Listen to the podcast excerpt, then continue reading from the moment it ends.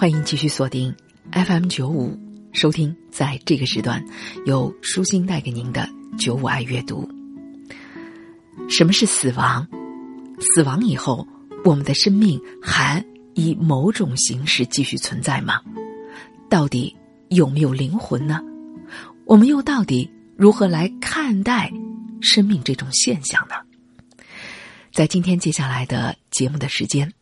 舒心想和大家分享哈佛大学历史学的博士，如今在某大学任教的魏阳先生的这篇文章。理解死亡，会让我们更感激和热爱生命。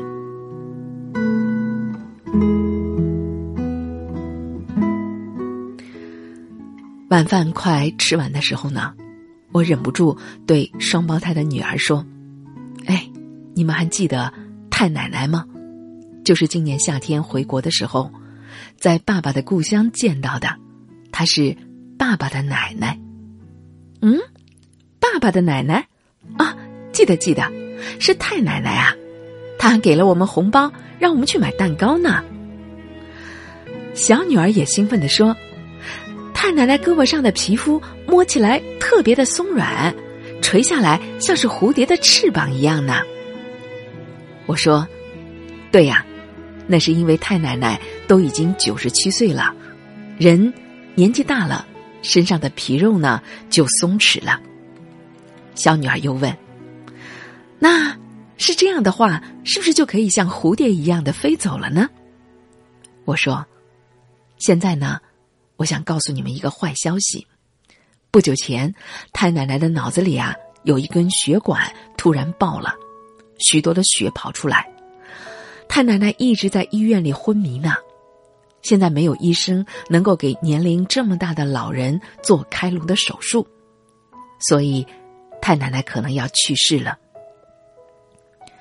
两个女儿愣了几秒，大女儿开始哭泣，我一把搂住了她，抱在怀里。可是小女儿没有哭，她一本正经的说：“没事的。”我知道太奶奶会到天堂里去，以后啊，我们会在天堂里见到她。天堂很美丽的。你怎么知道太奶奶会到天堂的呢？我们班级里的同学 Jessica 说的。好人死了以后都会去那儿呢，只有坏蛋才下地狱的。哦，那是基督徒的观念，不过科学上并不能够证明的。我们把这些科学还不能证明的人类的信仰叫宗教。这时候，大女儿好像突然想起什么似的，说：“等一下，爸爸，去年在北京的国家博物馆，你给我们介绍佛像的时候，不是说人死了以后会变成另一个生命的吗？那么，太奶奶到底是去了天堂，还是转世变成了别的生物呢？事情好像……”变得复杂起来，两个女儿非常疑惑的望着我。我说：“这个啊，这个是这样的吧？这些呢，都是我们人类的宗教信仰。基督徒相信人死了以后会去天堂，但是佛教徒呢，相信人死了以后是转世变成了其他的生命。”小女儿说。我希望太奶奶下辈子啊变成一只刺猬。我听了太惊奇了，就问：“嗯，刺猬？为什么？”小女儿笑着抱起她最喜欢的那只刺猬的绒毛玩具说：“因为刺猬最可爱了。”大女儿的眼里放出光芒说：“也许啊，太奶奶变成了天上的老鹰，或者大海里的虎鲸呢。”小女儿又说。不对，不对，太奶奶会变成更酷的动物的，好像死亡成为了孙悟空七十二变的游戏。女儿们想象力开始沸腾，显然忘记了悲伤。我打断了女儿们的争论，停顿了一下，说：“是这样的，其实啊，咱们中国人很久很久以前不知道有天堂，也不知道有轮回。”什么基督教啊、佛教啥的，都是后来从国外传过来的。上古的中国人一开始不是那么想的，他们相信祖先啊死了以后会在另一个世界呢保护自己的家人，所以呢要找一个木头做的牌子，写上祖先的名字，放在家里。逢年过节跪下来磕个头，家里啊有啥好吃的，先拿出来放在牌位的前面，让祖先先尝一尝。这样呢，祖先看到孩子们的表现好，没事儿就会溜达回来帮帮他们，给他们带来好运。这就叫祖坟冒青烟。女儿马上说：“太好了，那就是说太奶奶永远都不会消失，对吗？”啊。也不是永远不消失吧，这个问题还有点复杂。很久以前呢，天子可以在庙里供奉七代的祖宗，诸侯可以供奉五代，一般的贵族啊可以供奉三代。这就是说，就算是另外一个世界的灵魂，过了好几代以后呢，也会慢慢的消失的。听我这么一说，两个女儿眼里的光亮。好像暗淡了下去。啊，这么说吧，只要我们还能记得住我们的先人，他们就不会消失。女儿又问了：“爸爸，如果我们没有把好吃的放在祖先的牌位前，那会怎么样呢？”哦，那问题可大了。如果没有后代供奉的灵魂，那是会很孤独凄凉的。这也是为什么古代的中国人一定要结婚生孩子呀。生孩子不全是为了自己，也是为了有后代来照顾自己祖宗的灵魂，还为了自己死了以后呢，灵魂还有孩子的孩子来照顾，不会变成无家可归的孤魂野鬼。家庭可以说就是中国人的宗教呢。嗯，我不希望太奶奶无家可归的。可是爸爸，到底什么是灵魂呢？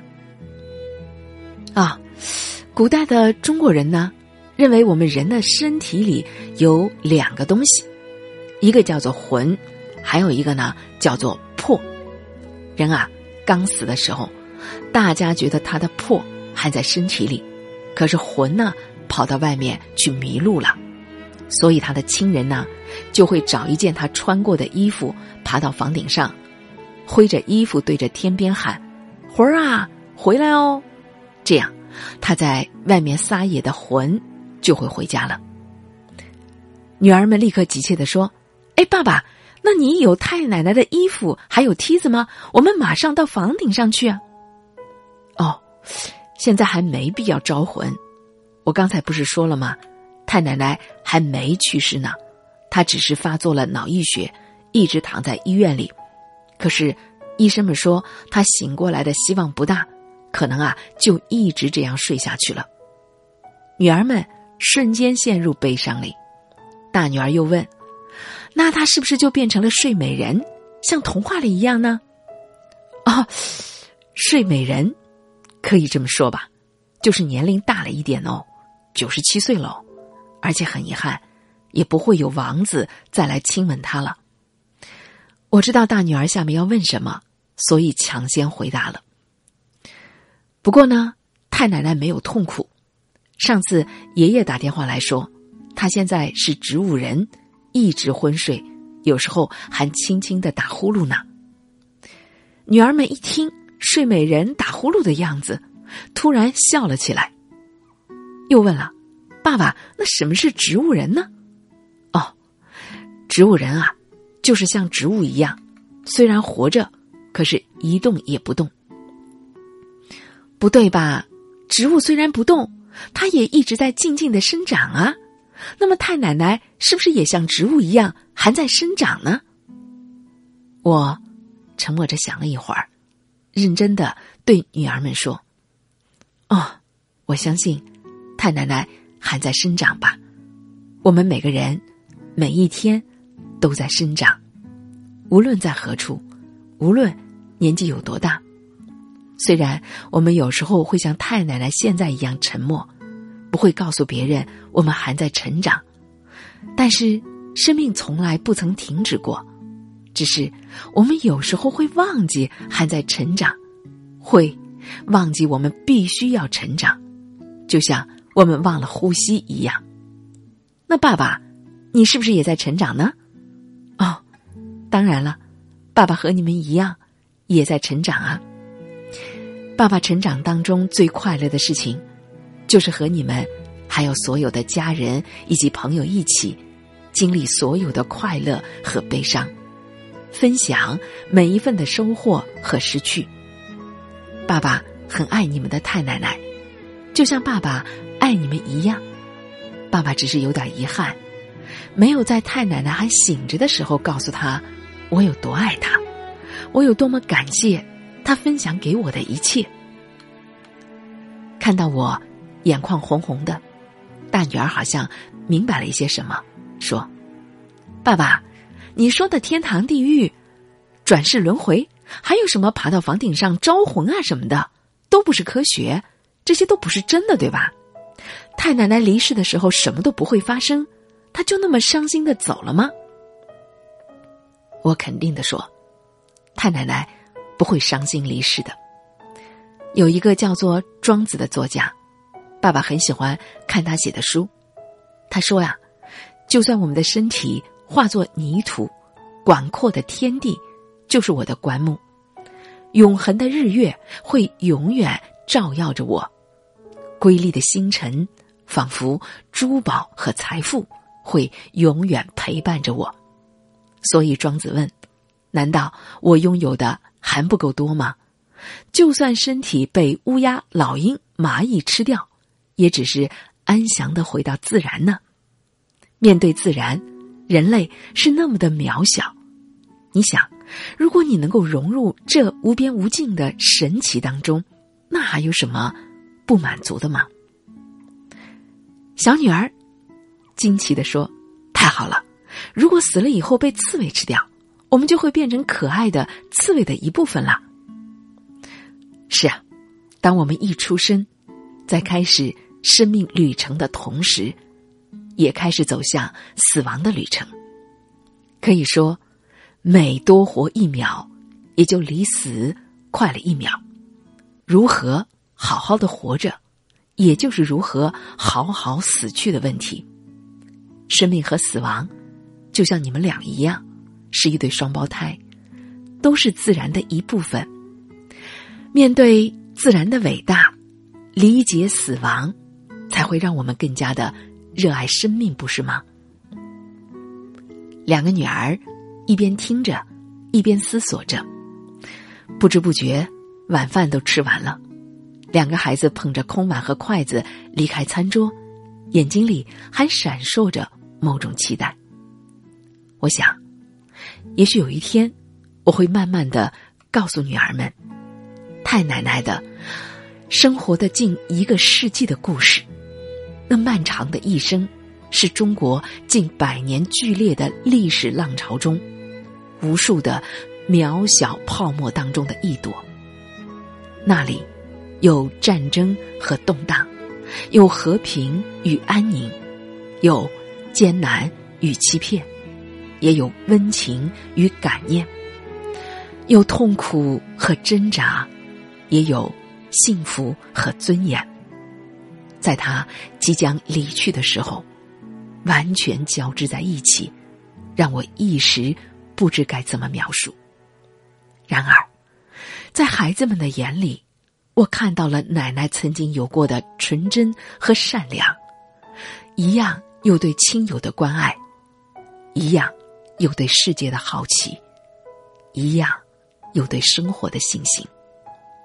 我想，如果历史是人类能够真正传承的财富，那么也许只有记忆，才是一个家庭能够真正传承的基因吧。去世的亲人，仿佛灰烬里沉淀的沃土，让每一颗成长的生命茁壮。在离开的时候，只有留给这世界的回忆，成为一生的纪念碑。那些自然规定的死亡，让我们更加感激自然给予我们的生命。只要还有记忆，他们就不曾离去。